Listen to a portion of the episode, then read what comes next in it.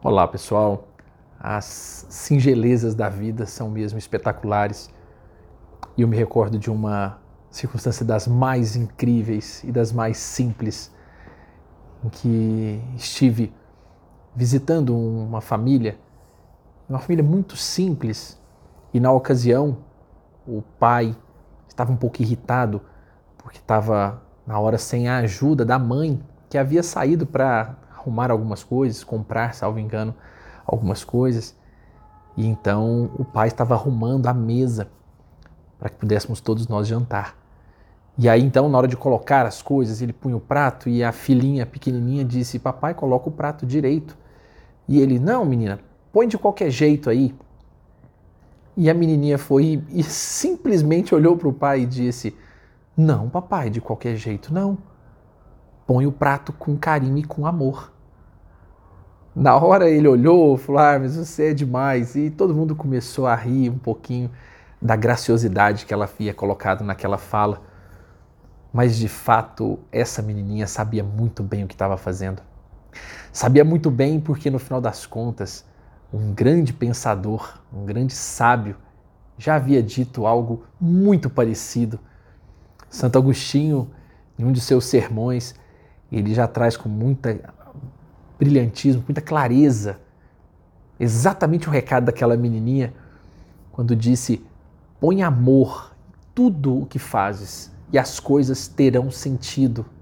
Retira delas o amor e elas se tornarão vazias.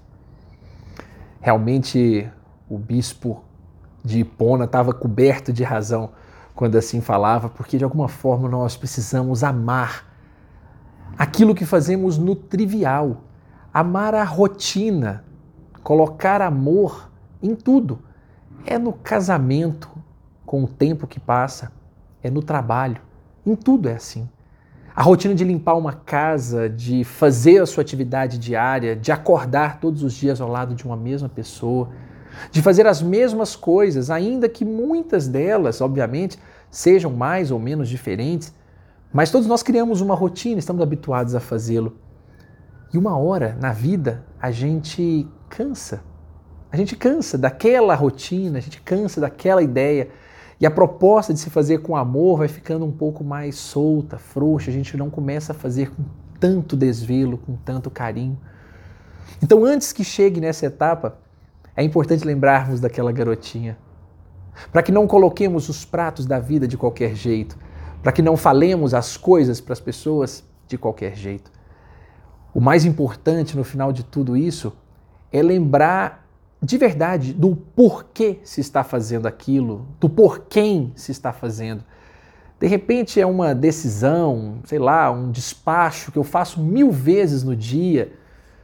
Mas quando eu paro para pensar no benefício que aquilo vai trazer para uma pessoa que precisa ou que requer aquilo, quando eu dedico em fazer, por exemplo, todos os dias eu cubro meu filho, o carinho que dedico em fazer aquilo, a gente ama a oportunidade, na verdade, de fazer por aquela pessoa, por aquela circunstância.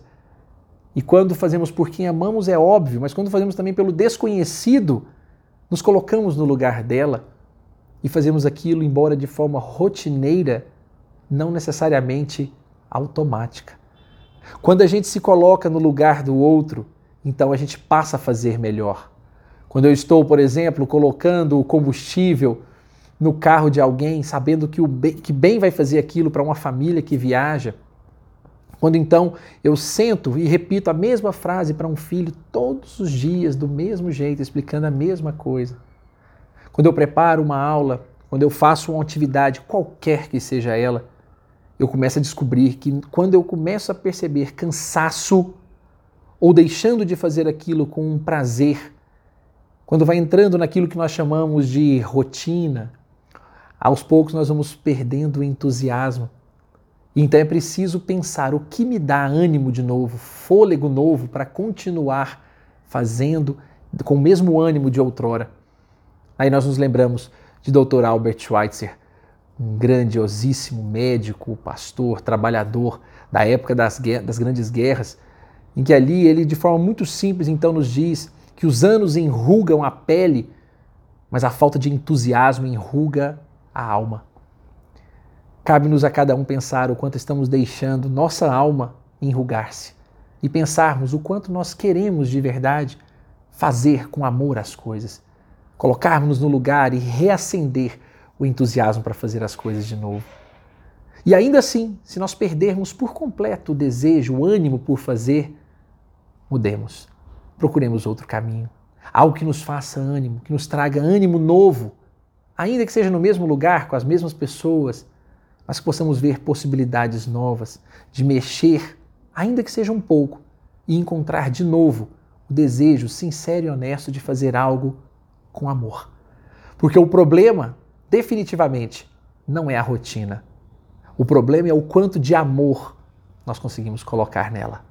E aí, obviamente, nós não podemos deixar de reforçar aquilo que o grande sábio nos ensinou.